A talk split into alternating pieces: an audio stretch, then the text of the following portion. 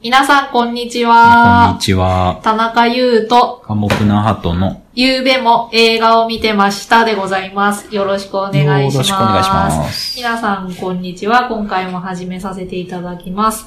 えーっと、この番組はですね、はいあの、まあ、夜眠れないとか、今日はちょっと辛いことがあったとか、寂しいとか、そんな気持ちの時に、まあ、心が和む音声コンテンツみたいのがあったらなと思って企画してみたものでございます。ですね。えー毎回一本の映画を題材に雑談とか脱線を交えつつ、のんきなおしゃべりを繰り広げていきます。途中で寝落ち大歓迎でございます。海を。ところで、お話に、あの、いよいよ入ります前に、この番組を楽しんでいただくための注意点がいくつかあるので、それを皆さんにお話ししておきたいと思います。全部で3つあります。まはいず、1つ目ですが、えっ、と、映画についてお話ししていく番組なんですけど、原則的に私、田中優はテーマとなる映画作品を鑑賞済みなんですが、うん対談相手のハトさんは一回も見ていません。はい。二つ目、この番組はいわゆるネタバレ全開のトークとなります。うん。どのぐらいネタバレするかというと、全部です。うはい。よろしく。ん。映画をよろしく。えーと、はい映画をね、見ていないハトさんに、まあ、丸々み一本見たも同然ぐらいの情報を提供しながらお話ししていく番組となります。はい。最後、三つ目。それだけのことをするのには、実は訳があります。というのも、この番組は、星いくつみたいな、単なる映画レビューとか解説にはとどまらない内容となります。うん。えー映画を見た私、田中優と見ていないハトさんとで一本の映画について語り合うことで、新しい発見や気づきが生まれるプロセスを楽しむ、そんな番組にしていけたらと思っています。うん。以上、まあ、映画のネタバレを気にする方もいらっしゃると思うんですけれど、新しいエンターテインメントを目指して一生懸命お話ししたいと思っていますので、よかったら聞いてみてください。うん。はい。よろしくお願いします。よろしくお願いします。はい。今日も始まりました。寒いですね。寒いっす。めっきり寒くなりました。もっきり寒いです。ね、いやー、大変だ。冬でございますね。夜とか、あ、一つ疑問があるんですけど、一つ疑問があるんですか？あの、お布団に入った時さ、はい。裸足がいいの？それとも靴下履いてた方がいいの？こういう時。寒いじゃん？寒い。なんかさ、靴下履かない方がむしろうん後であったかくなるみたいな都市伝説的なものを聞いた覚えがあるんだけど。へ知ってる？ー。初めて聞いた。そっか。え、あの、ゆうさんは今は寝るときは、あの、靴下履いてるんですか？裸足で寝るようにしていおます。ー俺も。だよねだよね。うん、靴下ね。けど、うちの母親とか妹、まあ、いわゆる女性陣は、うん。あ履いてること多いかも。冷え性だったりするとやっぱりうーん。寒いのかな。うん家でさ、うんその寝るときじゃなくて、普通に部屋にいるときは、うん。あの、この時期、靴下とかどうしてるの？履いている。あの、もこもこのやつで。ああ、いいね。部屋用ああ、俺裸足なんだよね。あへえ寒くないの？寒い。指先真っ青になっちゃうじゃん。指先もなんかこの世のものとは思えないぐらい冷たくなってる。凍傷になっちゃってんじゃん。だから赤切れができるんじゃないですか、先輩。そうっすかね。いや、でもね、あの、履くじゃん。こう、なんか、もこもこ靴とか靴下とか。うん。そしたらさ、足が全く暖かくならないのに、うん汗かくの。うーん。で、汗かいたまま、それはシャワーとか浴びるけどさ、うんなんか、革靴一日履いてたみたいに臭くなるからあさあ、、気持ち悪いしそう、ね。のくせに暖かくもならないから、なるほじゃあ、裸足と変わん、そっちだと、裸足だと汗かかないの。ど。乾くから。へえだから、超冷たいんだけどね。あのー裸足で一応過ごしている。対策がないんだ。どうしても耐えられないときは、うんあの、生姜湯的なのを飲む。へえ。そうするとちょっとこあと止まるなんか多分足の先に行く血液の温度がちょっと上がるのかな。なるほど。いろんわかんなないけど。温め対策があるわけですね。はい。まだなんかね、今12月入ってすぐこうやって録音してますけど、はい。あのー、なんでしょうね。体が冬の温度に慣れてない感がすごい。それはありますね。うん。だって冬本番もっと寒いじゃん。お温度的に。私はまだうんコート着たくないもん。あのー、す寒くないわけじゃないんうん、すでしょごい寒い。わかるよ。わ まだコートじゃ。ないって。2月、1月の中旬ぐらいだったらど着る。うよね。ダウンも着る ダウンも着るよね。なんかね、最強の連中をまだ出したくないんだよ。そうだね。今出しちゃったら、それよりあったかいのないしな。いや、でもね、ほんと急に寒くなったのってここ3、2、3日思うんだけど。そうだね。あのー、体に寒さを慣らすためにやることとかある？俺あるんだけどさ。何？全然。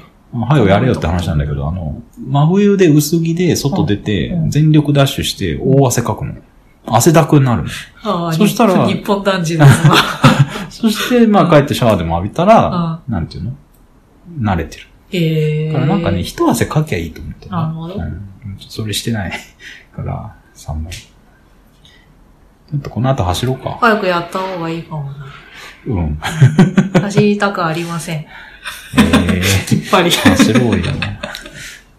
でも私、マラソンは早いんですよ、実は。あ、そうなんですか？スポーツは全般苦手だけうんど、長距離走だけは得意なんでえー。あの、肺活量がうん楽器やってたことあるから。マラソン選手並みになります。マジか。あの大学生の時に、うん。必修の体育の授業で、うん。あの肺活量とか骨密度とかを測ったことがあるんですけど、骨密度、肺活量？はこれ骨密度も測ったんだ骨密度を測る機会があって、はいはい。で、肺活量を測ったら先生が、君の肺活量はマラソン選手並みだよって 言って驚いてましたよ。すごいね。えー っていうことが一つ自慢で。ああ、いいですね。今もあるかわからないけどな。いや、あるでしょ。肺活量とあんま変わんないっていう。あ、そうなんうん。多分。でしたそうで。すか。まあ、冬も頑張ってまいりましょう。頑張ろう。イエス。いい皆さんの心を温めよう。いいこと言った。はことすぎて反応に困っちゃった。い。俺そこまで言えないわ。えっと、かえー頑張って。それはね、ハトさんの足が臭いとかそういう話をしてたのに。急に、急にこの人、見知らぬ人の心を温めるとか、そさすがだね、音楽家は言うことが違うね。詩人ですか？詩人だね。詩人ですか？ね。あはい。とは、あの、みんなと一緒に、ゆうさんの日に当たりましょ当たっていきたまう。え。はい。ありがとう。男前だね。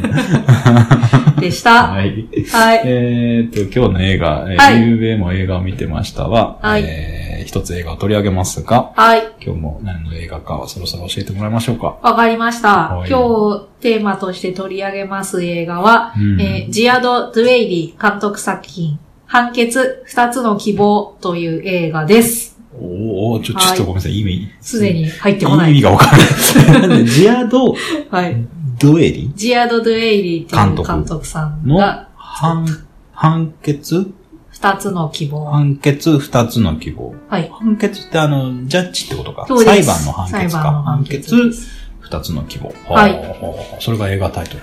じゃあちょっとストーリーを解説しますね。そうですね。これね、ちょっと長いけど全部大事なことで、うんあの、お話ししていく上での材料をテーブルにね、全部出さないとちょっと話しにくいくくなっていくと思うので、うんちょっと長いけど、お耳を傾けてくれると嬉しいです。じゃあストーリーね。はい。えーっと、時間は現代で、うん舞台はレバノンです。おおレバはい、レバノンですノン。よ。どこだ？皆さん世界地図をネットで出しておいてください。はい。えー主人公はね、二人います。えーはい一人はレバノン人の男性、トニー。で、もう一人はパレスチナ人の男性、ヤーセルです。はい。はい。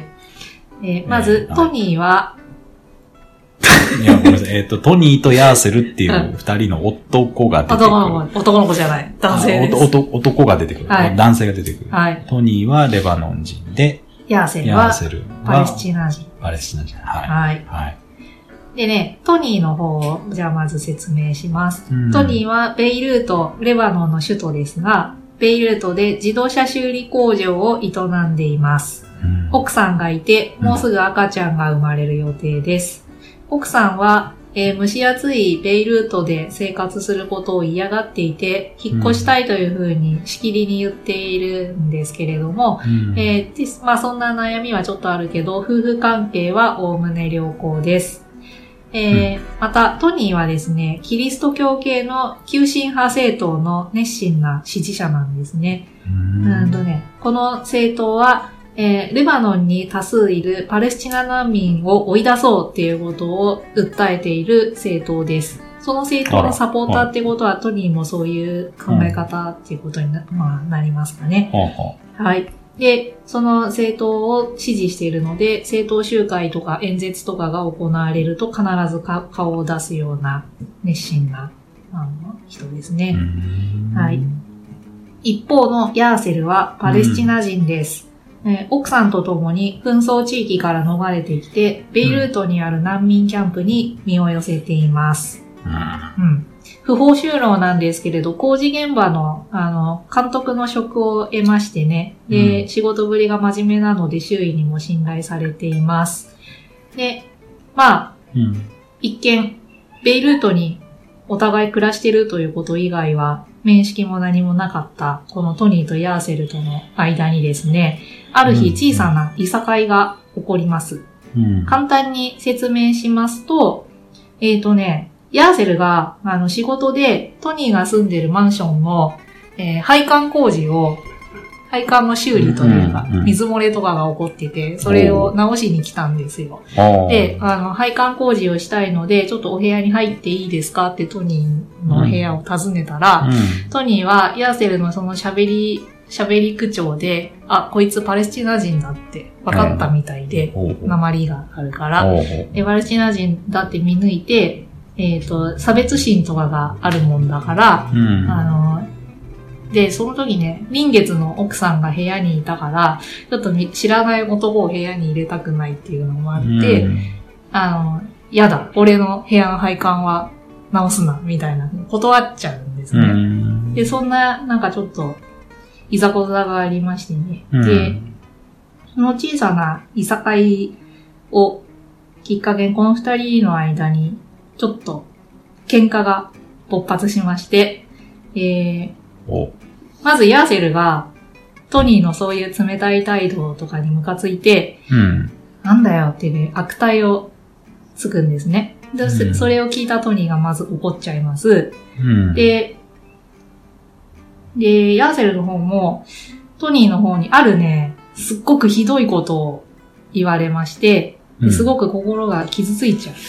で、お互いに引くに引けなくなって、このちょっとした喧嘩が法廷闘争に持ち込まれるおー深刻化しちゃいます。で、で、えっ、と、もともと、後でも解説できるといいなと思ってるけど、このレバノンの中では、もともとレバノンに暮らしているキリスト教系の人たちとパレスチナから流れてきたイスラム教系の難民の、あのーうん。対立関係みたいなのが生じていて、うん、ちょっと関係が微妙なんですよね。で、で、さっきも言ったけど、トニーはキリスト教系レバノン人、うん、えーヤーセルはパレスチナ難民だから、うん。まさにその争ってる、あうの、ん。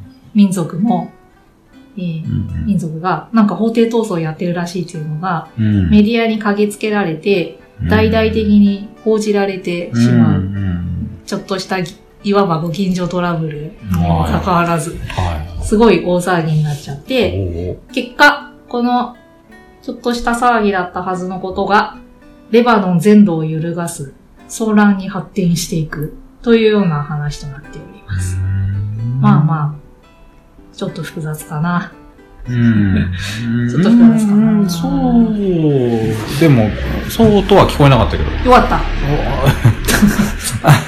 えっと、トニーがいて、はいトニーはレバノン人で、はい。まあ、キリスト教で、うんえーパレスチナ人を、まあ、追い出すうん。派の集会の急先鋒みたいなうん。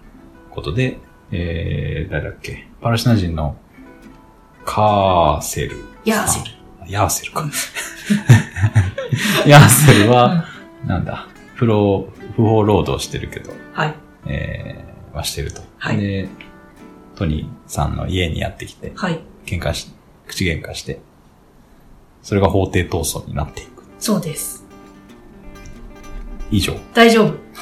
大丈夫そうだ。そこまで一応理解した。はい。トニーはどっちですか？トニー？トニー？トニー？トニーは、あの、レバノン人で追い出したがっている方。はい。あと、ヤーセルは、ヤーセルは難民なんだね。うん。難民の2世とかじゃなくて本人が難民なんだね難民。あら、大変そうだ。です。あの辺の情勢わからない。そうだよね。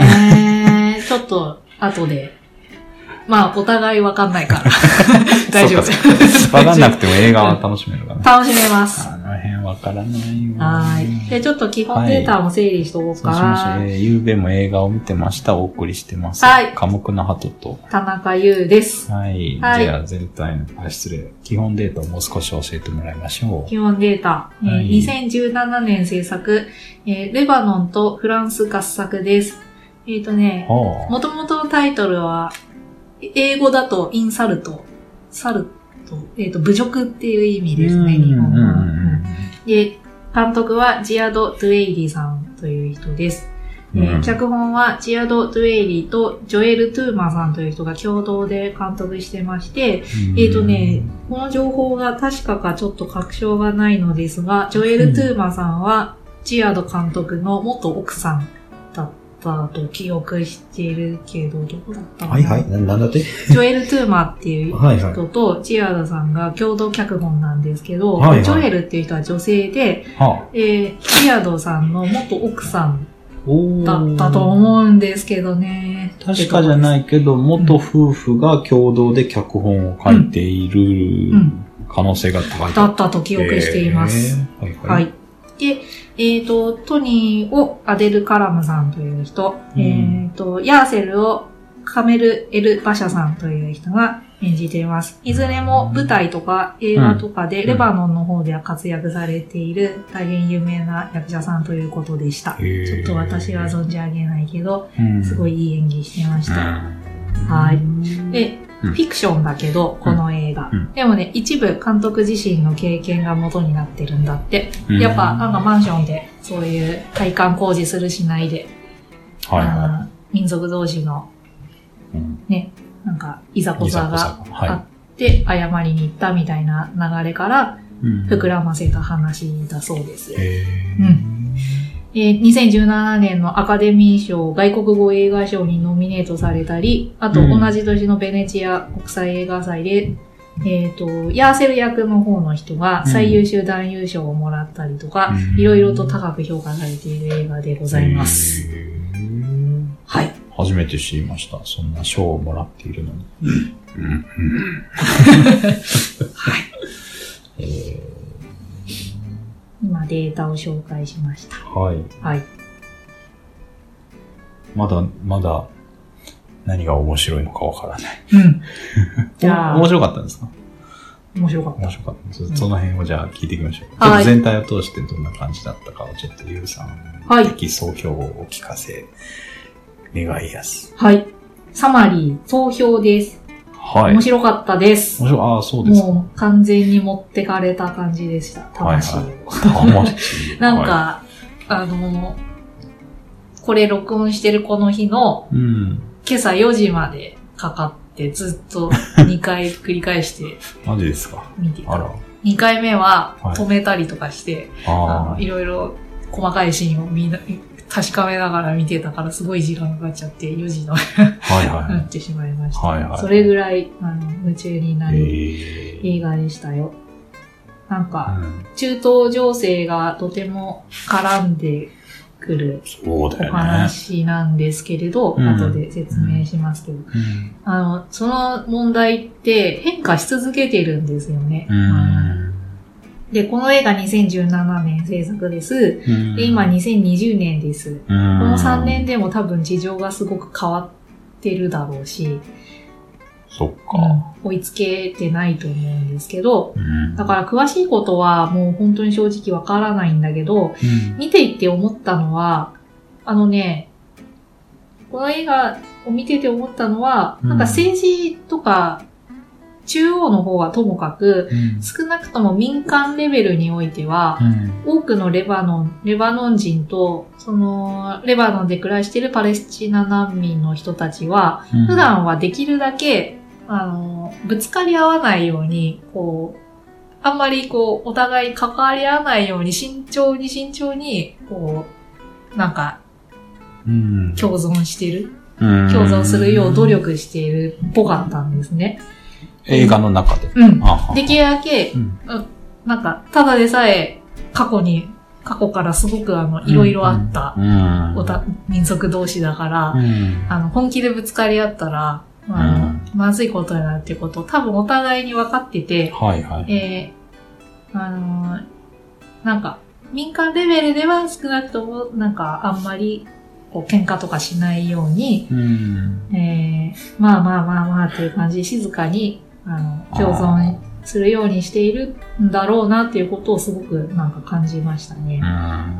というか、こう、うん。日々のそれぞれの暮らしもありますから、うん。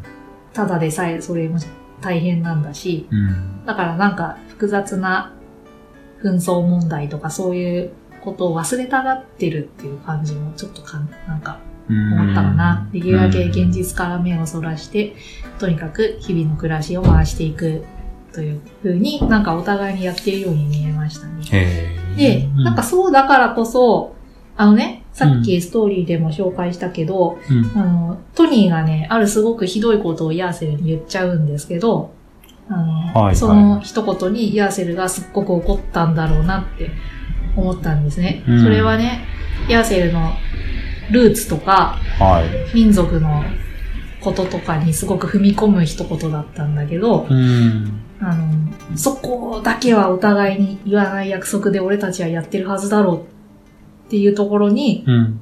トニーすごい怒っちゃ、怒ってたから言っちゃったっていう感じだったんですけど、うん。だからすごくヤーセル怒ったんだなっていうのを、なんか、思いました。過去の恨み、悲しみっていうのはなかなかなくなるもんじゃなくって、うん。こう、ちょっとしたご近所の こういういざこざみたいな、ほんのなんでもないようなことでも、ちょっと何かがうまくいかなくなると、なんかすぐに、そういえば昔もあいつらはみたいな感じで、うん。あの問題がこう顕在化してしまうんだなっていうのをなんか見てて思いましてね。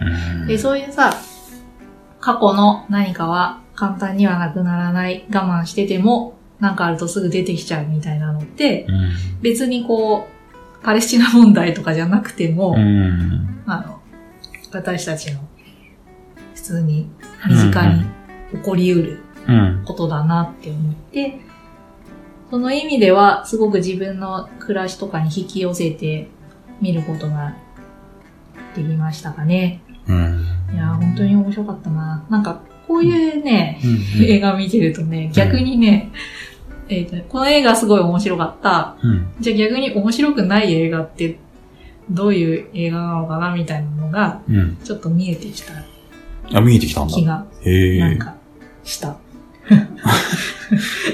ほうかな？ほうほう ねえあのさ、はい。お医者さんがさ、はい。レントゲン写真を見てさ、そはこに病気があるかどうかさ、い。うん。見つけられるかどうかのうん。目を養うには、逆に。に病気がない健康なうん。レントゲン写真を、うん。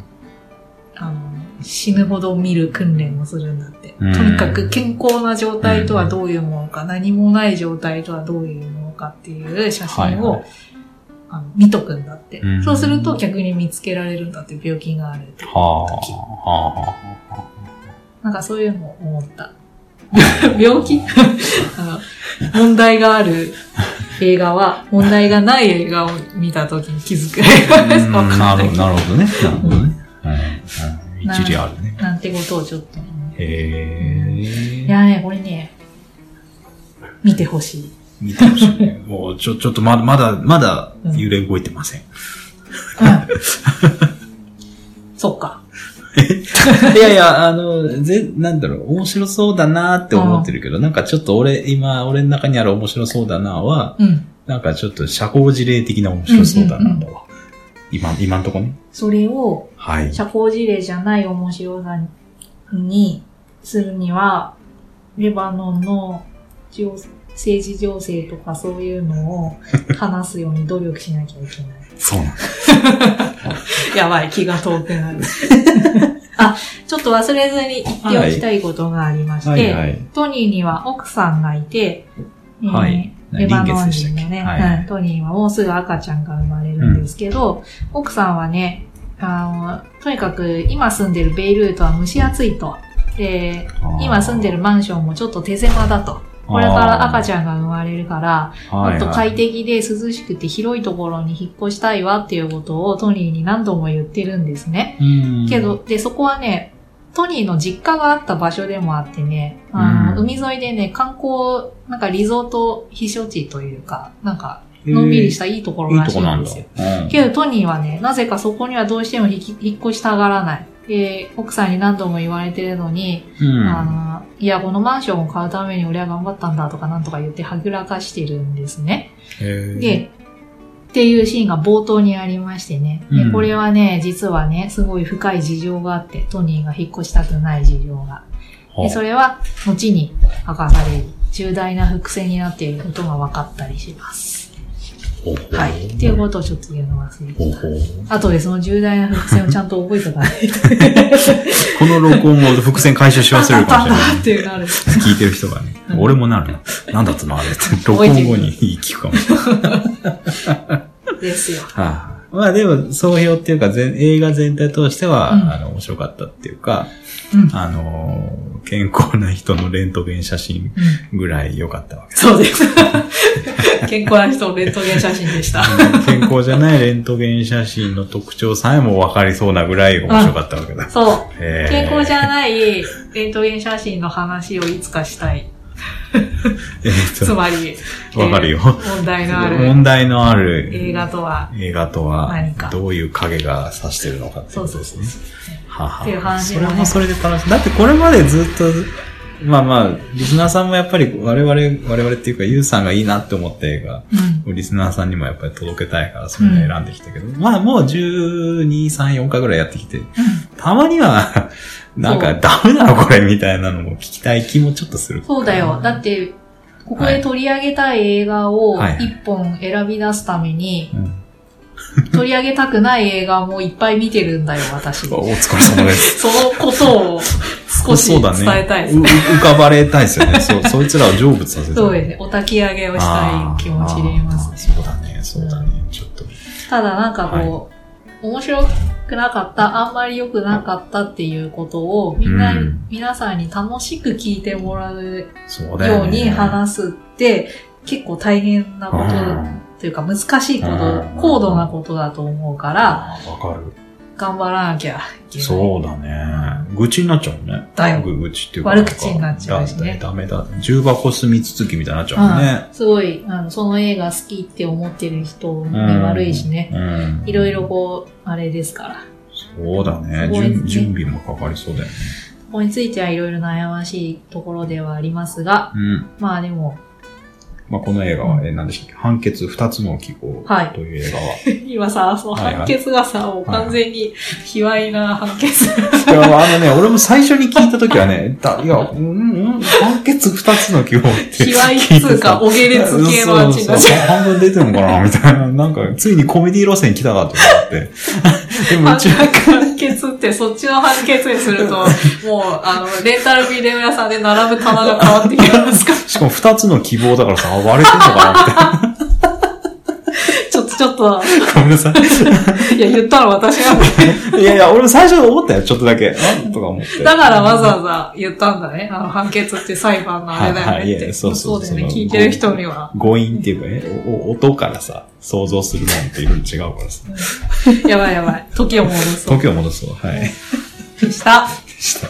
えーっと、じゃあ今ね、夕べも映画を見てましたっていう音声コンテンツをお送りしてます。私、はい男の人の声は、寡黙な鳩と申しますのと、はい。お隣女の人の声は、田中優と申しまはい。す。もう少しね、今総評を伺ったんですけど、はいこの判決二つの希望という映画の、えーもう少しディテールと言いますかね、ユウさんがもう少し細かく気になったよ、よかったよ、あこう、よかったよ、みたいなポイントを、えー、深掘っていきたいなとはい思うんですが、はい。この映画はどのあたりがユウさん的ポイントだったでしょう、男性二人の、えー、抑制という、なんか、よくセーブされた、なんか、控え、控えめというか、こう、渋い演技と、はい表情の表現がね、すごい良くって、うんあのーなんかこう、み、とっても良かったなと思います。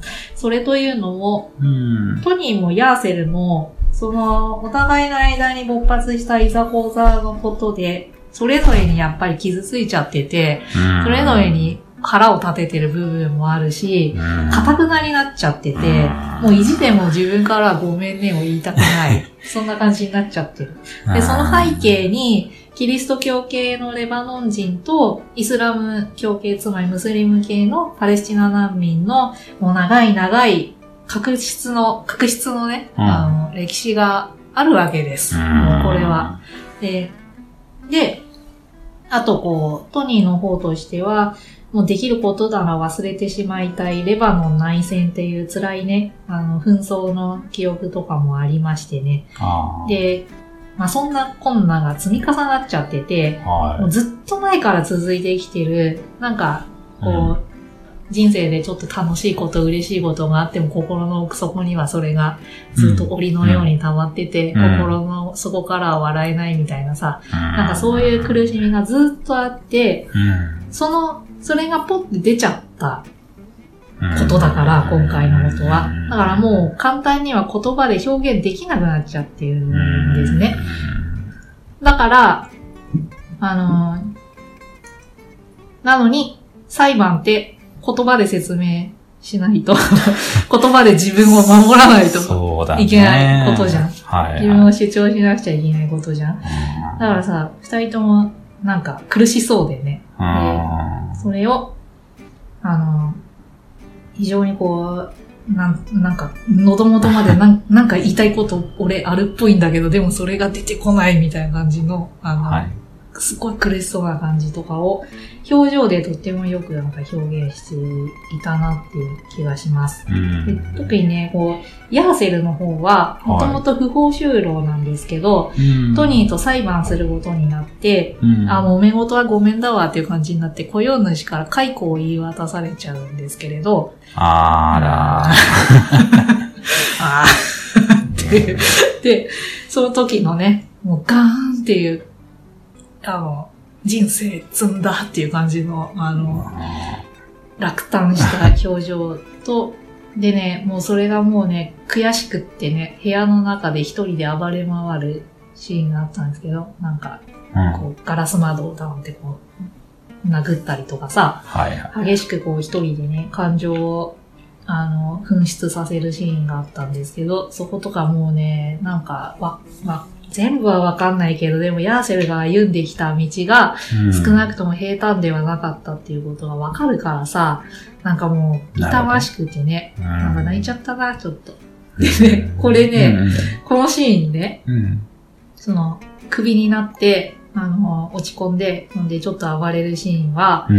監督のね、インタビューの動画を見たんですけど、なんかヤーセルを、ヤーセルの役を演じたカメル・エル・バシャさんっていう人はもともと舞台役者で、うんで、映画の世界は初めてだったんだって。うんで、舞台と映画って演技の仕方全然違うじゃん。うん舞台ではオーバーそうだね、そうだね。にやんなきゃいけないけど、この映画では抑制した感情を最小限のアクションで表現したいんだっていうことを何度も監督が説明したんだけど、なかなかそれがあのうまくできなかったんだって。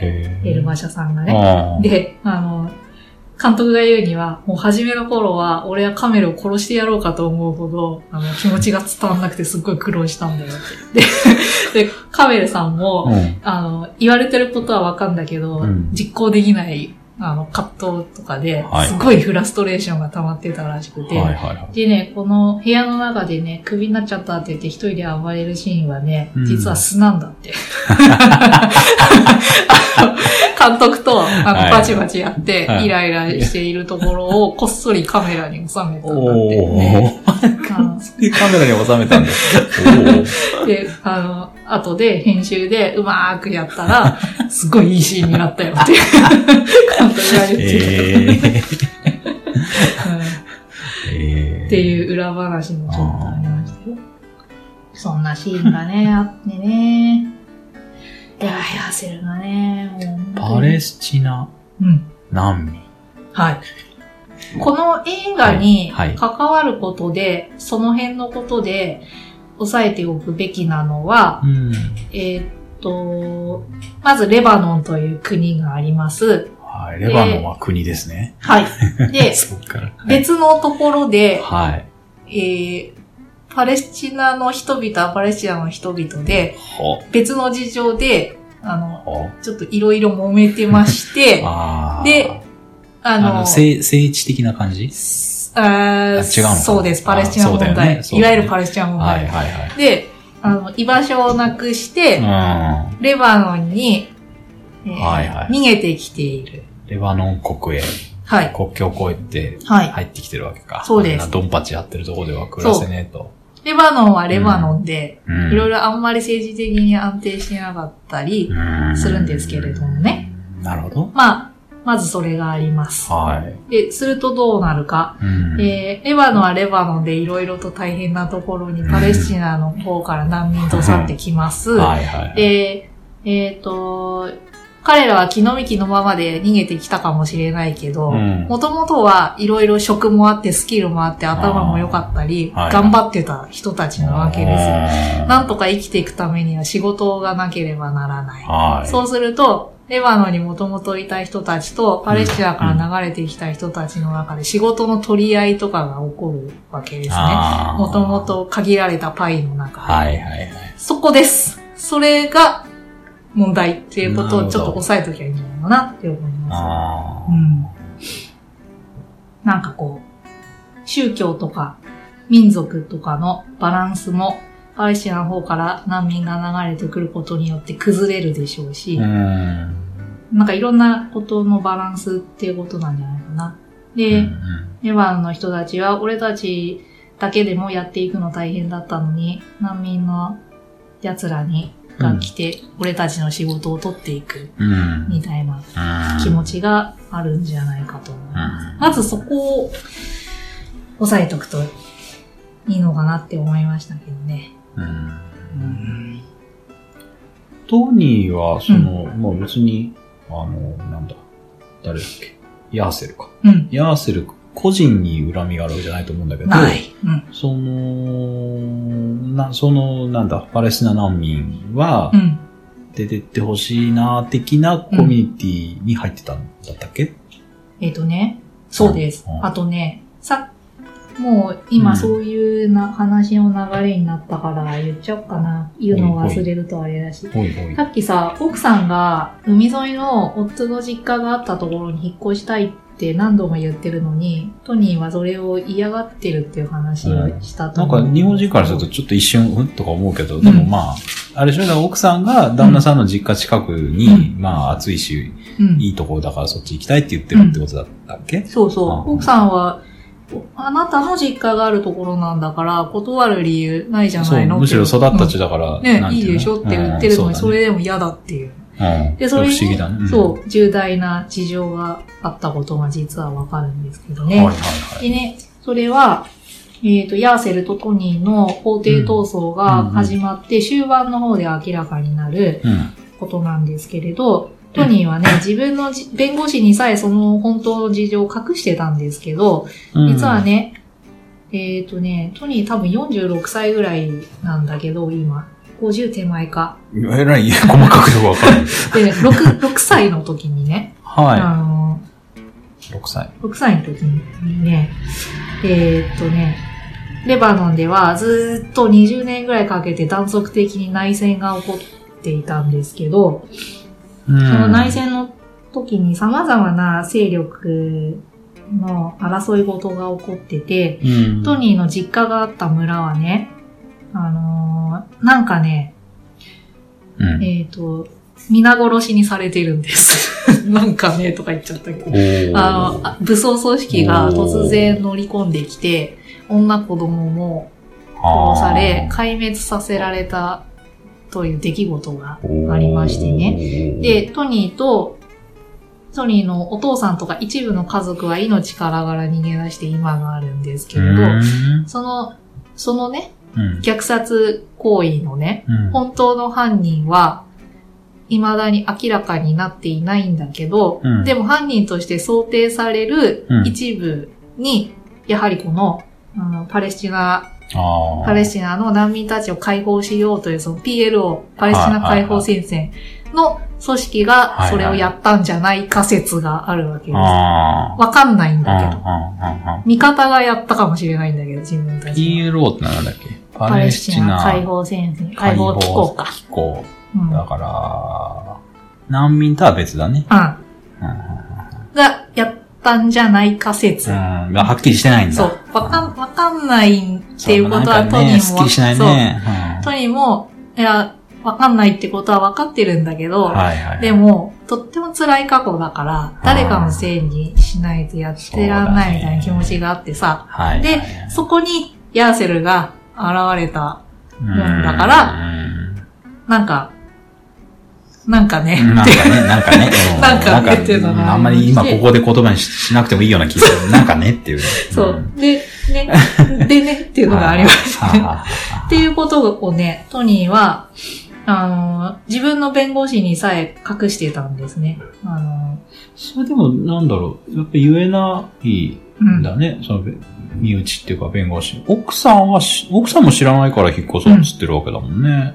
そう。奥さん、辛い、辛い過去奥さんね、トニーよりかなりお若い女性で、うんもしかしたらもうそういう歴史的なこととか、はいはいはい。あんまり知らない感じな、だったのかもしれない。あで、で、ヤーセルの方もね、ーうんあのーヤーセルとトニーは初めは弁護士をつけずに直接裁判で争ってたんだけど、ヤーセルは自分で弁護士をつけずにトニーとらす。ああ、そうかそうか。だから難民だからなかなかうん。弁護士。お金もまあそうだね。かかりますしねあなるほど。うんうんで、その最初の裁判の時はね、はい裁判長が、で、結局あなたたち一体何を言ったのよって、お互いに。あの具体的に何のセリフを言ったのよっていうことをあの突き止めようとして何度も聞いたんだけど、はい。あの、ヤーセルもトニーも、あの、決定的に、あの、はい自分が何を言ったのかのセリフはね、言わなかったの。で、言わなかったために、初めの裁判棄却されちゃって、で、で、じゃあ、うん、でもしょうがない。やっぱり収まりつかないから弁護士をお互いにつけて、もう一回、あの、裁判する流れになったんだけどね。うん何を言ったかなんだけど、はい。あの、これはね、えっ、と、観客には分かってるんだ。分かってる。劇中で裁判官が聞問い、え聞き正したけど、うん。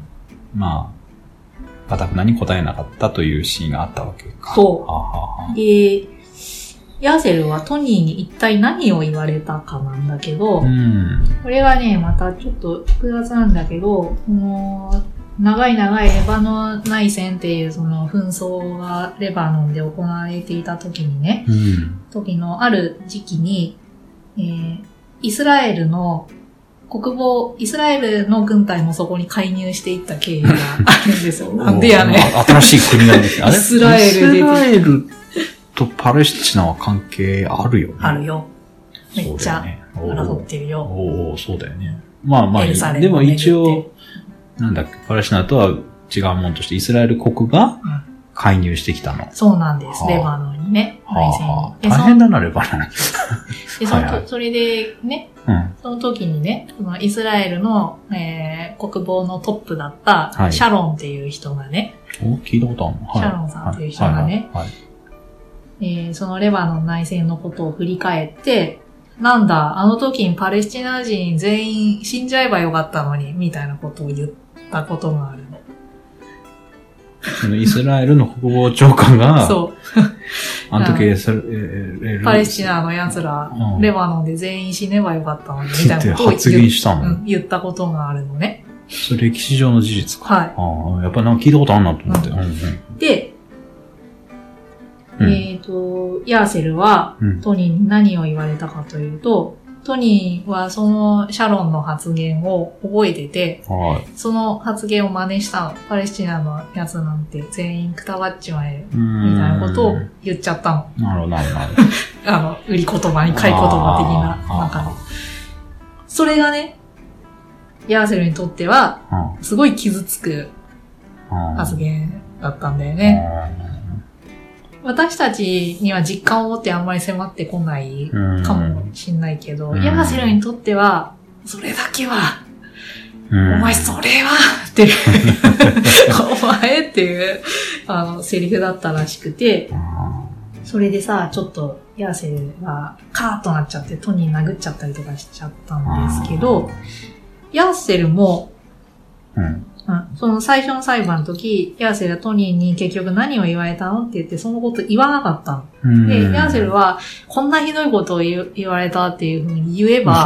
優位に立てたし、トニーも、あのー6歳の時のあの辛かった出来事を、えーパレスチナの奴らがあ、やったんだっていう体で言えば、ああの、自分の方の有利に立てたかもしれないのに、お互いにそのこと隠してたはいはい。んだよね。それってさ、なんか、なんかこう、お互いにもう昔の辛かったことは、今目の前にいるこの人のせいじゃないっていうことをさう、ん。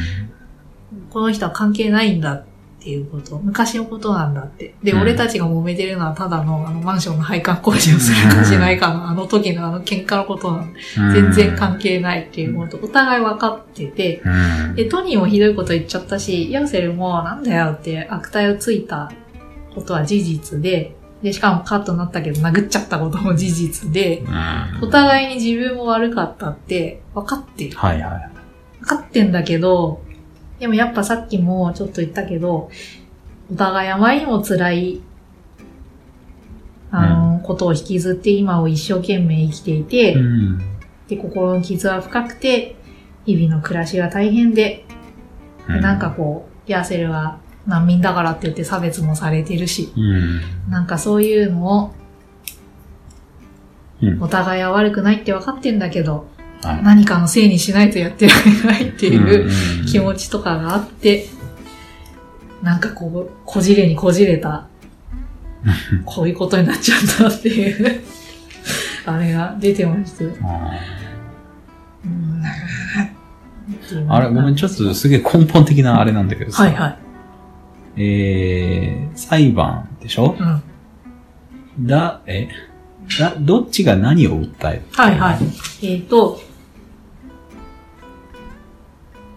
えっ、とね、うん。その配管工事するしないの言い争いと、うん。その後のトニーがひどいことを言っちゃった、その、それでヤーセルがカッとなって、はいトニーを殴っちゃった時に、うんトニー肋骨2本折れてるのね。あうち。はい。その被害のことと、はい。あと、この一連のいざこざのストレスで、あ、トニーはちょっと倒れた、倒れちゃって、あら。で、それを助けようとして臨月の奥さんが、えーおトニー、トニーの体を、あの、こう、なんと引きずって、はいあの、よ、ちょっと移動させたりとか無理をした関係でか、、なんか嫌な予感してきたぞ。はい。奥。さん切迫早産してまして、で、女の子早めに生まれちゃった。で、女の子今人工呼吸器につながれている。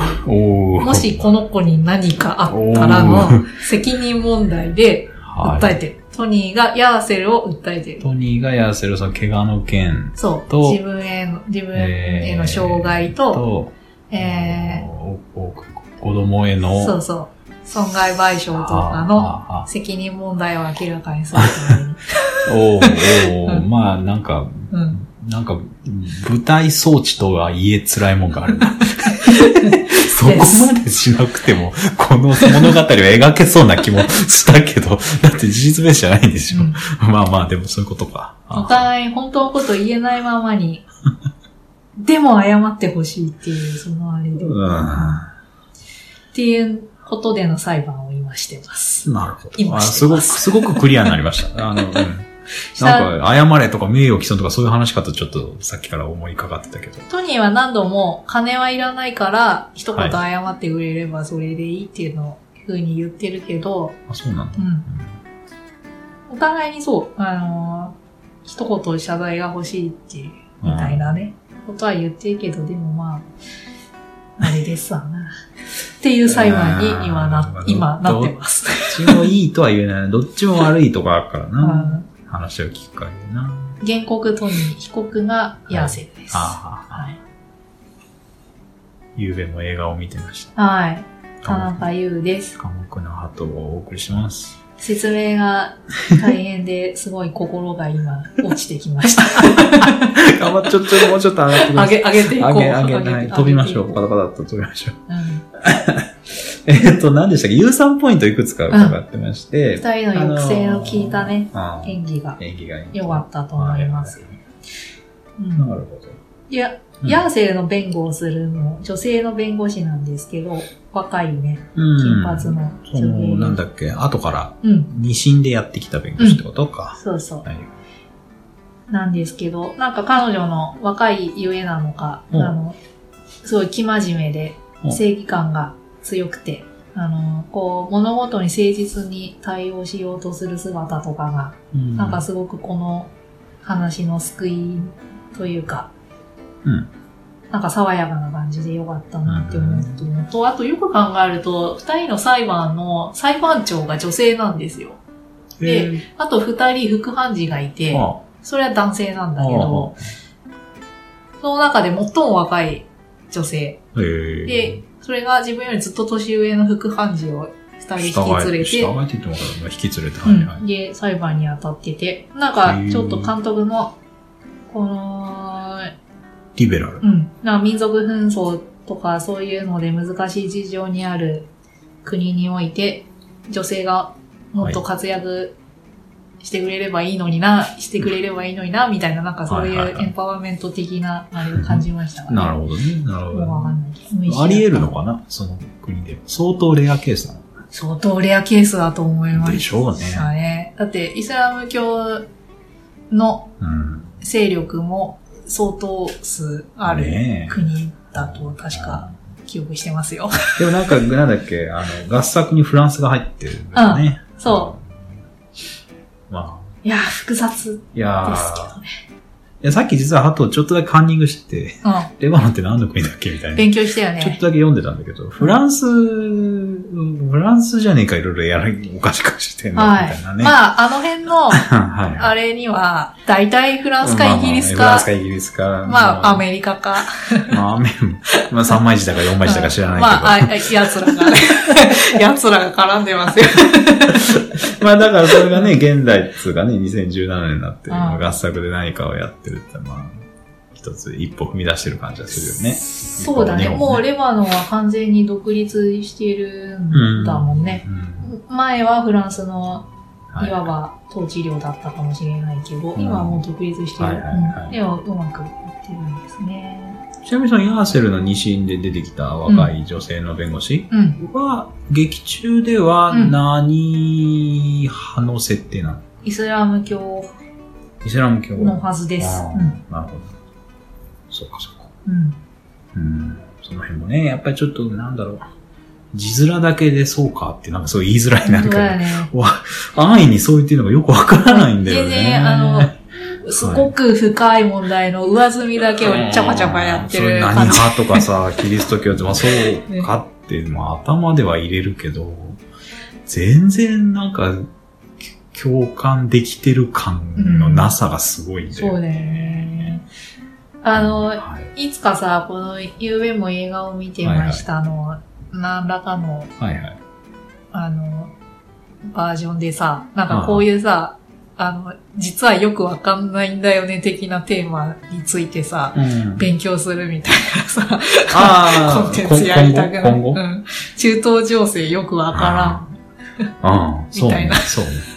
二人でウィキペディアを読み上。げる。そうそうそう。へえとかね。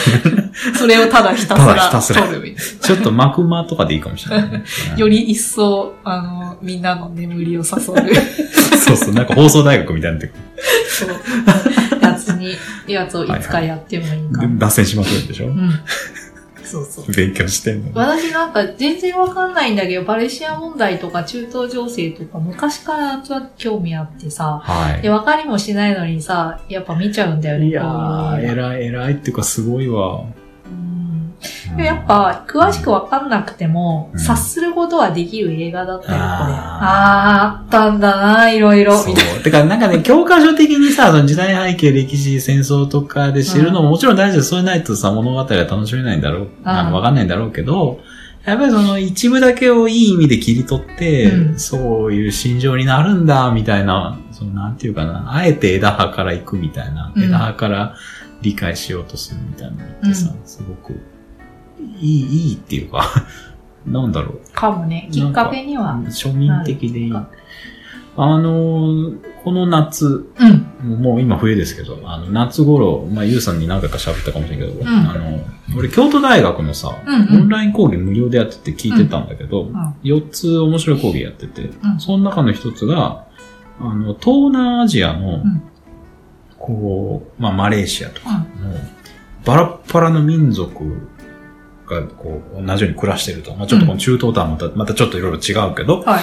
それをだからね、コロナ禍を、コロナという災害の一つと見立てて、災害によってその民族が違う人同士がどうこう協力し合ったり、は助け合ったりしようとしてきたかとかしようとしているかっていうのあ。を、うん現地の映画作品から読み解き解説するっていう講義があって、半端なく面白そうだな。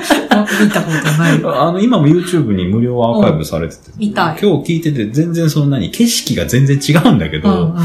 なんかでも、やっぱり、で、しかもやっぱ中東はさ、あの、何あの、東南アジアと違って戦争がより絡むから、より、なんかこう、血生っぽいんだけど、うん。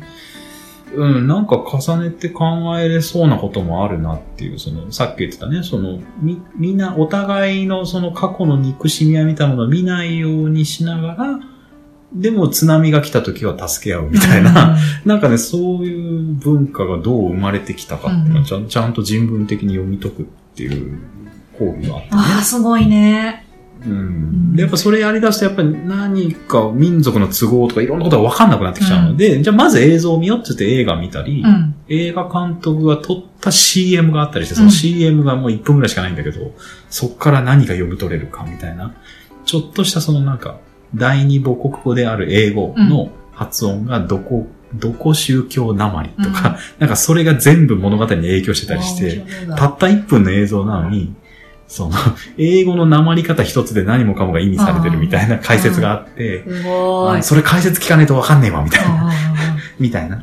わかる地域の人はわかるんだ。やっぱその、その地域の人が見て初めてこのうん CM はこういうこと言う言おうとしてるんだみたいな。それがちょっとやっぱ日本人がパッとそれだけ見ると、まあ上辺だけの物語も十分面白かったり感動的だったりするんだけど、うん。もう一段階二段階そのバックグラウンドとか、言語とか宗教とか文化みたいなのを聞いた上でもう一回映像を見ると、うん。はえーみたいな。おーみたいな。だから二重に面白い感じがして。ああ、それは楽しみだ。いい、いい講義だったんですよ。山本先生っていうね、京都大学の注目注先生があって、ごめんなさい、ちょっと、脱線、脱線またしますけど、そんな話をいい脱線思いでした。出しました。はい。はい。もう一個う、んちょっと、あの、良かったなって思う有酸ポイント。ポイントあってあ、ー聞きたい聞きそたい。れは、この映画のむしろ、いわば確信だったんじゃないかなって思うとこだったんだけど、うん。あのね、もともとさ、その、配管工事しますかしませんかの揉め事っていうすごいちっちゃな出来事から始まった争いなわけだ。はいは話って、うんで、それがね、やっぱりね、すごくちっちゃなことで、い。うん。収束への兆しが見えるみたいなのを描いてる象徴的なうん。シーンがあって、ありがとう。う膝掛けを今、ハトさんがん。なんか寒そうに出して。寒いよね。底冷えするん、で、そのちっちゃいことって何だったかっていうと、うん。トニーがね、トニー自動車修理工場を営んでる、あの、メカニックなんですけど、はい。トニーがね、ヤーセルのね、車がね、故障した時にね、直してあげるシーンがあったんです。うんで、それまで、あの、次の裁判の後半に向けて、いろいろご弁護人も交えて、あの、話し合いとかを、うん。裁判長の、うん。で、話し合いとかするシーンで、バチバチ喧嘩してたんですけど、うんあの、話し合いを終えて、はい。あのえー裁判所出てきます。んで、帰るかっていうことになって、で、お互いの車が駐車場に並んで置いてあって、うん。で、あのートニーは先に発車させてブーって行っちゃったんだけど、あの、はいはいバックミラーで、あのヤーセルのこと見る友達に見てたら、ヤーセルが後ろの、うんあ、前だ。前のあの、車開けられるとこボンネットのはいはいはいあそこ開けてなんかやってる。どうやら壊れたらしい。うんしょうがねえなって言って、トニーが。あ、そんな演技なんだ。なんかあったなって思ってて、ブって戻ってきて、はいはい。で、あーヤーセルにね、無言でね、近づいていってね、うんで、お前、ちょっともう運転席いいから乗ってろって。で、でちゃちゃって直してあげて、うん。で、いいよ、はいって言って、じゃあねって言って、そっく。ちょっと不気なもんなんだ。そ、そこがね、うんもうね、で、さっきまで喧嘩してたんだよ。はで、ヤーセルがね、いうんあの、無言で走り去っていくトニーのね、その車を見送りながらね、うん。なんか、付き物が落ちたように、うん微笑みを浮かべてて、あなんか、そこがすごい良かった。あ、なんかこの二人の争い、あ。うん。収束に向かうなっていうのがわかる。んだよね、なんか。うん。うん。このシーンのこともね、監督のインタビューで振り返られてたんだけど、うん。なんかね、ここもね、あの、自分と共同で脚本を担当したジョエル・トゥーマっていう人の方が提案したんだって、こういうシーンを入れたらどうか。で、ちょっと作りすぎじゃないかなって思って、監督ははい。あんまり、うん、あ、そう、うん、まあ悪くないかなぐらいの感じだったんだって。作り、確かにちょっと作りすぎか。ね、できすぎじゃないかなって思ったんだって。うん。で、絵コンテとか作る時も、こういうシーンにしたい、こういう配置にしたいとか、本来は詳しく決めとかなきゃいけないのに、うん。あんまり思い入れがないシーンだったから、詳しく決めなかったんだって。うん。では、でもこういうシーン撮るっていうのはスケジュールで一応入ってて、はいはい。じゃあまあしょうがない、あのシーンあったんで撮ろっかってなって、うん、で、詳しく決めてなかったから、その場でアドリブでバンバン決めていったんだって。へで、ー二人の車を近く止めといて、はいはいはい。で、二人が車のドア開けるとき、うん。あの、一人は左ハンドル、一人は右ハンドルで、なんかドアが、あの、あの、なんつうの、一人が開けるともう一人は開けるの待ってなきゃいけないみたいな、ああはいはい状況になって、あの、狭かったわけね。そうそう。で、それを、あの、微妙になんか譲り合いのとかがなんか生まれていくところとかを、アドリブで全部収めていったんだえで、監督はこのシーンがそんなにいいシーンになるとは全然思ってなかったんだけど、うん。後で、あの、出来上がったの見てたら、うん。この映画で最高のシーンになって、いや、なんか作ってよかったって思ったわ、みたいな。えそうですか。で、私、ここね、このシーン、まあ、そりゃ、なんか、映画ですから。ー、そこでは壊れねえだろうと思うよね。なんか、そこで都合よく、ヤーセルの車壊れるとか、ってのはありましたけど、そう。うんありましたけど、でもはい。でも、すごい、あの、見てよかったなって思うところでしたね。でね、このシーンに、着せずして、なんか監督がはい。言いたかったことみたいのがこもってたように思ってて、はいはいそ。れは何かというと、なんか監督のうん。ヒューマニズムみたいなものへの信頼、なんか。いろんな辛いことが世界でこれからも起こっていくだろうけど、はい。それを解決していく糸口は我々人間の心にあるみたいな、うんなんか人間性みたいなものへの信頼とか、うん希望みたいなものを監督が抱いているっていうのが伝わって、うん。なんか、あのーすごい辛い物語なんだけど、ちょっとあ明るく、おなんか、うん。なんか明る明るい感じだったらっていうのはちょっと思いますかね。うん。いや、よかったな、このシーン。割と終盤のシーンなんだ、そのはい車のそうです。シーンは。で、ここはもうその駐車場にトニーとヤーセルしかいなくて、うん人だけのああの出来事なんで誰も見てない。あ。はいはいはい。二人、二人のだけのなんか、内緒の出来事みたいな 感じなんですけど。あこの二人だけのことだからね、でも始まりも。う。ん。っていうのが。いやー、なんか、この裁判に、うん結構傍聴に来てる人とか、うんお互いの陣営にいて、なんか、パレスチナ難民側の人もいれば、トニーみたいにその急進派政党の支持者とかも結構来てますから、うん。あの、すごいもう、もう殴り合いの喧嘩とか始まりかねないピリピリとした雰囲気の裁判とかが結構行われてました。うん。まともに後半ができなくてあ、そう。大変だっなん、えっ、と、ヤジが飛ぶとか？た。すごかっあた。やじどころじゃない。もう、あ、そう。乱、乱闘か。そう、警あの、ぐ、軍隊に監視してるから、は 大変。いそれは、あれでしょ？やっぱり秩序をうん。守るためってことだよね。そうそうそう。いやーなんかこんなことでも国を、国を巻き込むあれになっちゃうっていうのがね。なんか最終的にさ、大統領も絡んでくるんですよ。あの、さ、暴動が起こっちゃって、街で。あああ。そのの裁判の行方だの、そうそう。その証言とか。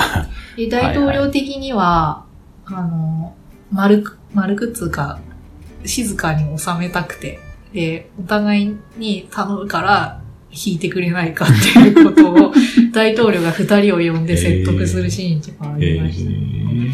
そんなこと本当に起こり得るかわからないけど、でもそのぐらい一触即発のうん。あれがこの国にはあるんだろうなっていうのは少なくともわかりました。うん。うんなんかこれ見てて本当に切なくなっちゃった。いや、つら、つらかった、いや、でもなんか後半中はそれだけ、いわゆる対立をしていて、その後の駐車場での出来事って、その対比が。面白いね。で、あの、その出来事があって、一、はい回後半を挟んで、次の後半までの間の出来事なんだけど、うん。ヤーセルがね、あの、トニーにね、謝りに来るんです、やっと。本来、本来法廷闘争してる二人が弁護人を交えおおる直接そうのはちょっと、代理人がいないのね。はい。多分あると思うんですけど、でもヤーセルとね、トニーね、あの、居住地が割と近いんですよね。で、うんヤーセルがね、夜こっそりトニーを訪れてね、うん。でね、トニーをね、わざと挑発するようなことを言って、うん。存分に怒らせてやるんですね。で、うん。あの、自分を、自分の体を2回殴らせて、肋骨折っちゃってるんで、うん。で、で、で、な、で、えー自分も殴らせてやって、で、ヤーセルはね、うん。はい、アポロジャイズっていうの、謝罪しますって。あ、いや、アポロじゃん。はいはい。謝、謝るのそこで一う言。ん それが、あの、すげえ良かったです。で、その時を挟んで、最後の後半がうん。いよいよ始まるんですけど、うん。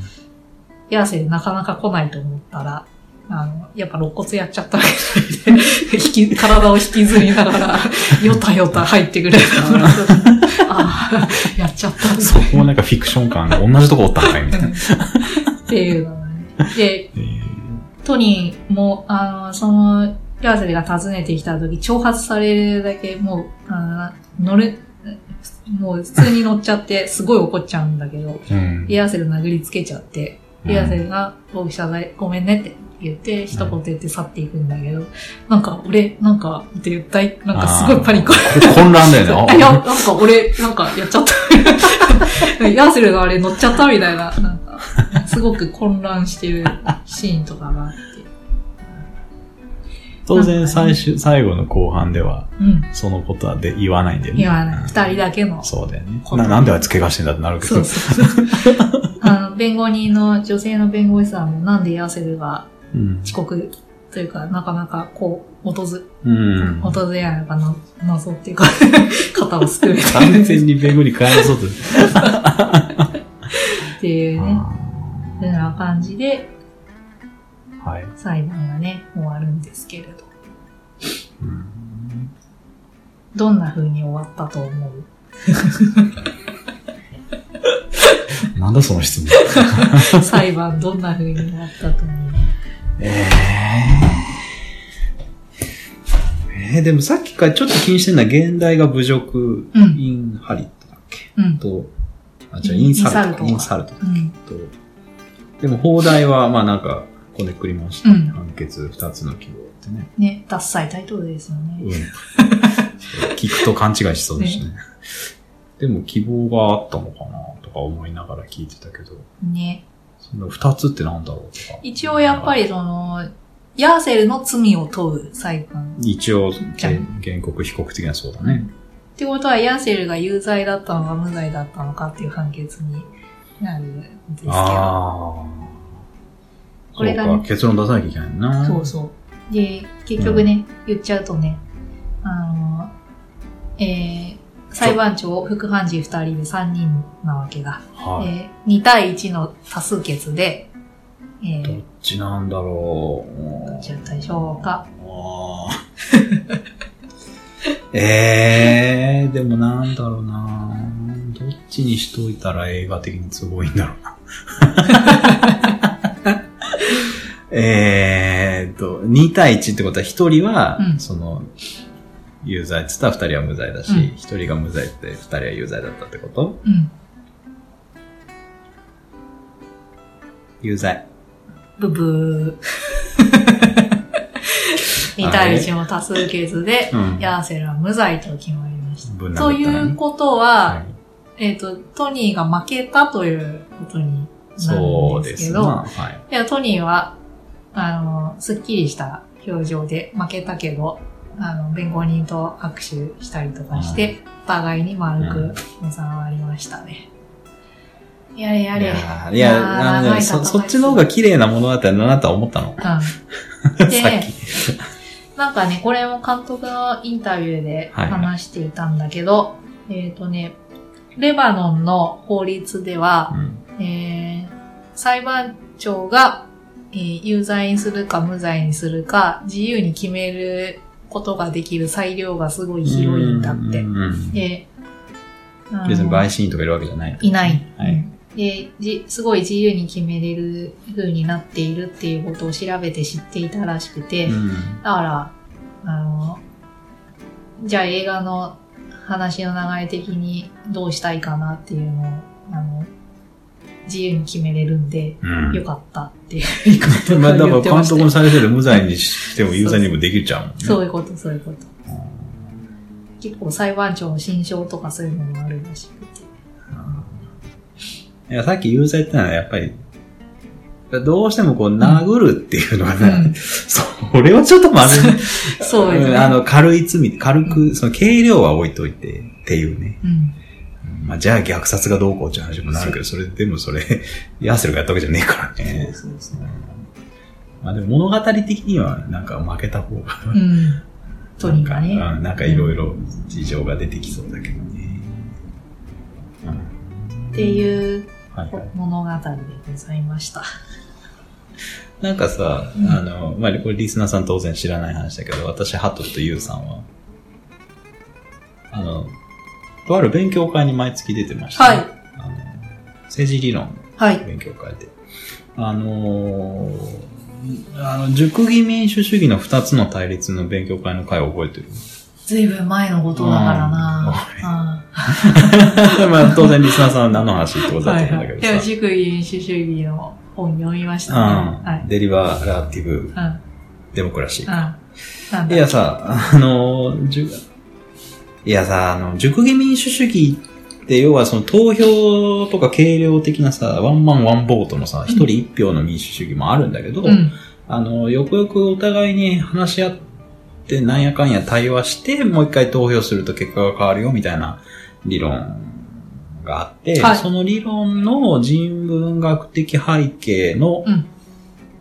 背景が二つあって、その二つが対立してるっていう話があるんですよ、うん。リスナーの皆さん。ありましてね。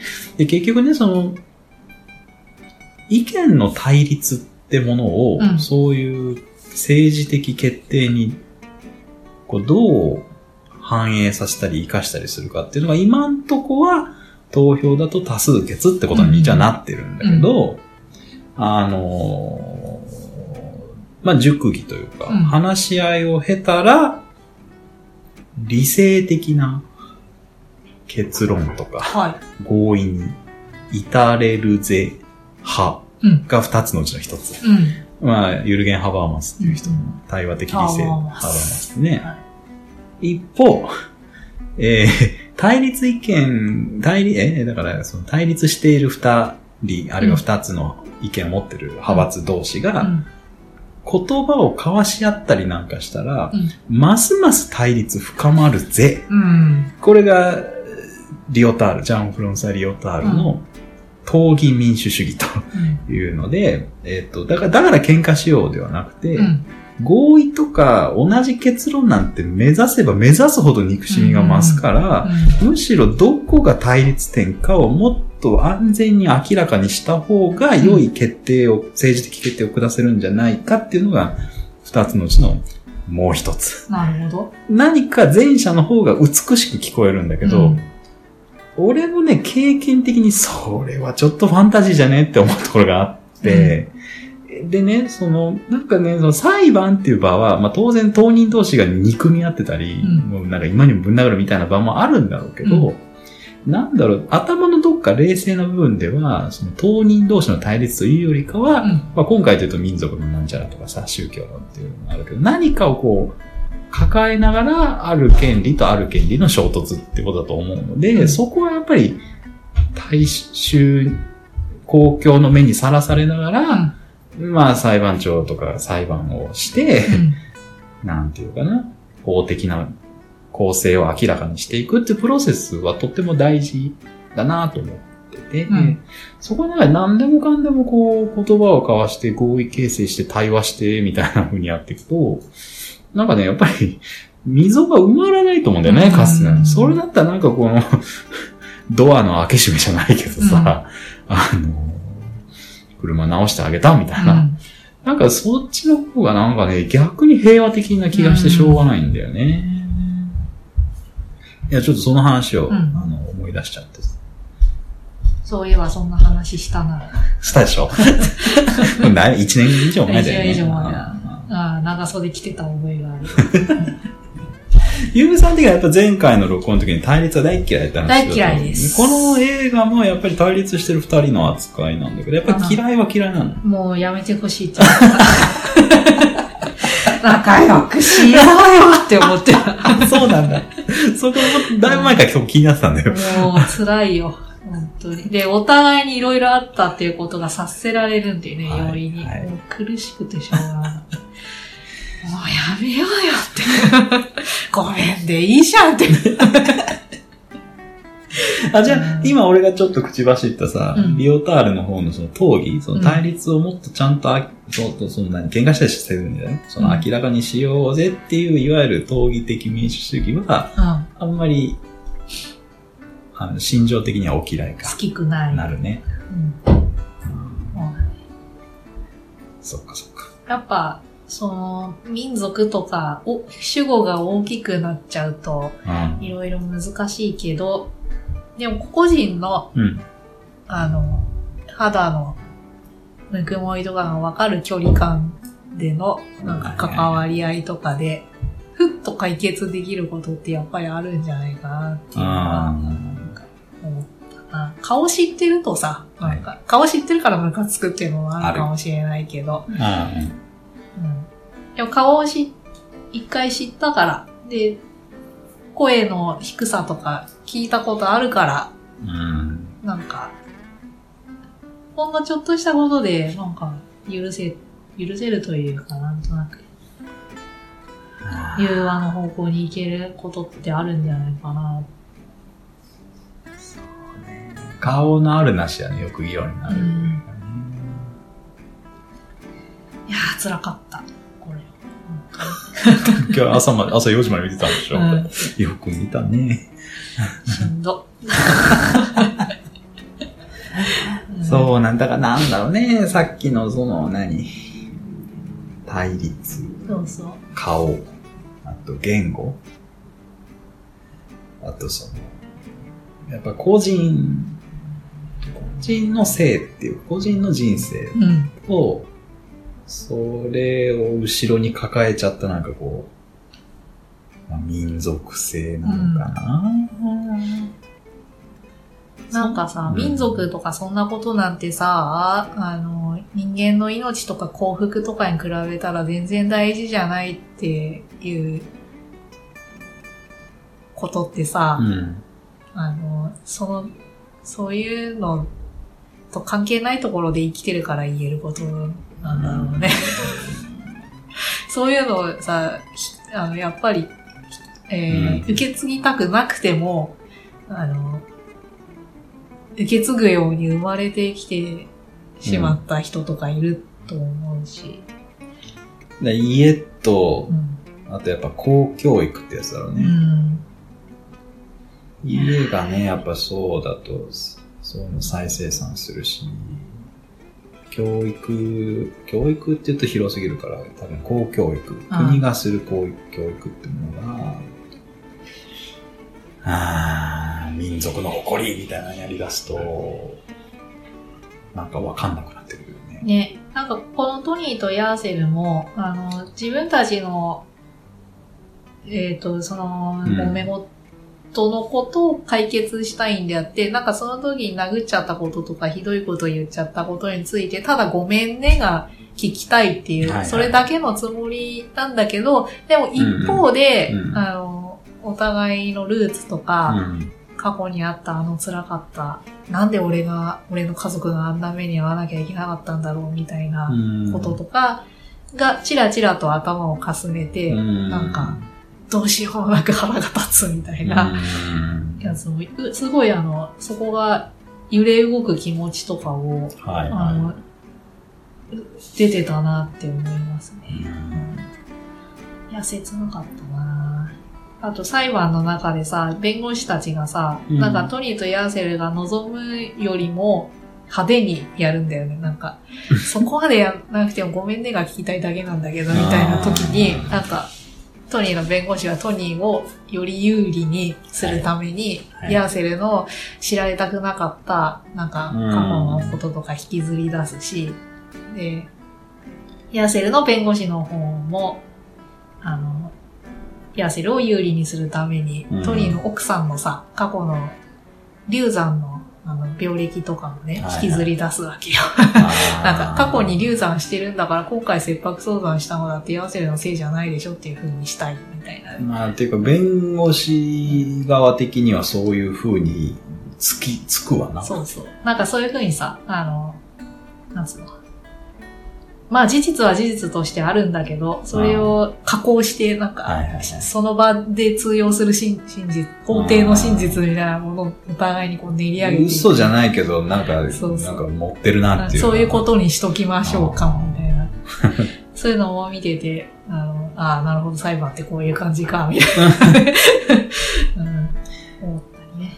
そうだよな。だなんかさ、ネットとかでもさ、なんかこう、トラブルにあったり巻き込まれたり、まあその火の中入ってるやつもいるけどさ、やうん。っぱなんかこう、顔が見えないから、ついこう遠くで見てると、うん。なんだろう。こうなんていうかな。こう、線引きをはっきりさせてほしい。うん一市民としてみたいな。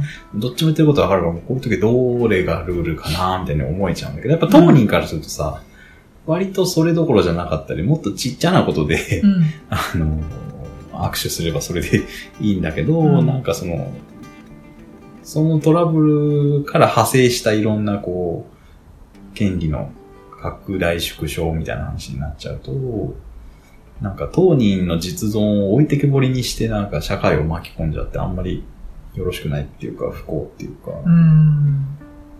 だから映画か。そうね。だって実在の人物でもね、まあまあ、いざこざはなんか実経験としてあったって監督の話あったけど、うん。まあ、なんだっけ、トニーとヤーセルうん。はいなかった。うん。だけど、まあ、そこここにこう、多かれ少なかれこういうトラブルの 火火種がくすぶってるわけ。はい。だからまあ、そういう映画いいね。だいぶ社交辞令じゃない見たい感が出てきた、今。よ今かったぞ急に。今急に出てきた。よかったぞ。急に出てくる。急に出てきた。見たいかも。うん。ちょっと見たいってもちょっと変かも。うんなんか、見といた方が良さそうだなってなんか思思ってきた。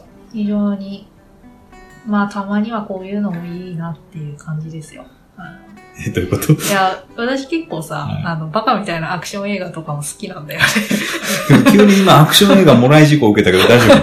バカみたいな。バカみたいな。急にアクション事故、俺みたいな感じだったけど。車とかめっちゃ爆発するみたいあなあの、ああわかるよ。映画全然好きなんだはいはいまあそういう映画ばっかり見てるのも、ね、いいんですよ、こういう映画。うんうん大好き。あれでも、有名な映画を見てましたけど、そういう、あの、今日みたいな映画ばっかりじゃない？できるだけ議論をしがいがある映画とかを選ぶことが多いです。そういうですね、さすがですね。鳩はそのセレクションにありがたく乗っからせてもらってますよいろんな映画好きだけどね。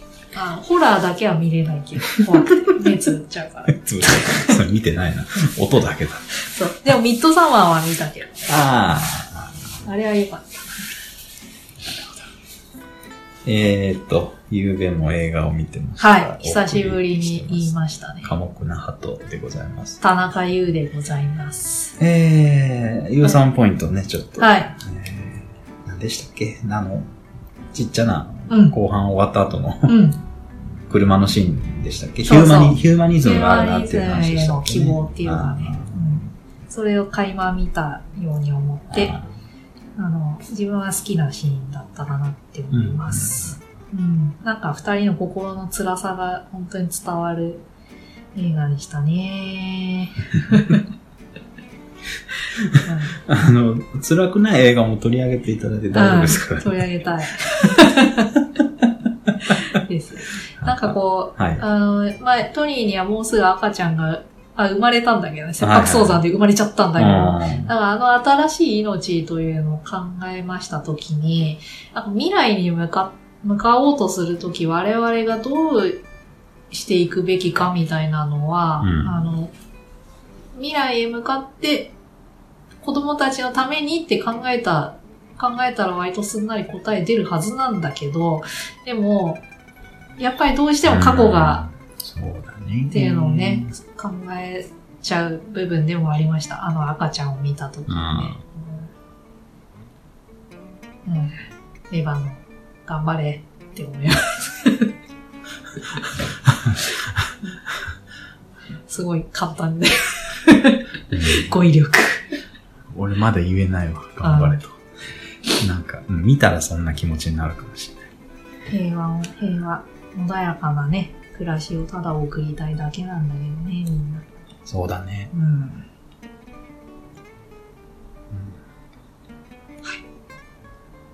うん。一通り語らせていただきました。あぜこざバス。はい。言えなかった。ありがとうございます。はい。今回お送りしましたのは、ジアード・ドゥエイリー監督作品、判決二つの希望という映画でした。はい。リスナーさんも、ぜひ、うん。思うことや、なんでしょうね。この辺の事情になんかもうちょっと、こう、うん。まあ、詳しいって言うとちょっとこうハードル上がっちゃうから、なんか、思ったことある人いたら、うん。お便りとかぜひ聞かせていただきたいですく。ださればと思います。はい。はい。この映画は、えー、Amazon プライムと、あとうん Unext。では私が確認した限り鑑賞できます。DVD のレンタルもあると思うので、うんご関心がある方はぜひ鑑賞してみてください。はい。はい。今回もうん。だいぶやっちゃいましたけど。ちょっと長くなっちゃいましたね。では頑張った方ですよ。はい。はい。でした。では締めます。はい。おはい。じゃあお別れに、えー、ジプシージャズユニットツイストジャムズの七しの歌という音楽でお別れしたいと思います。うんはい。じゃあ今回も聞いてくださってどうもありがとうございました。どうもありがとうございまし。た。ままたたねね。バイバーイバイバーイ「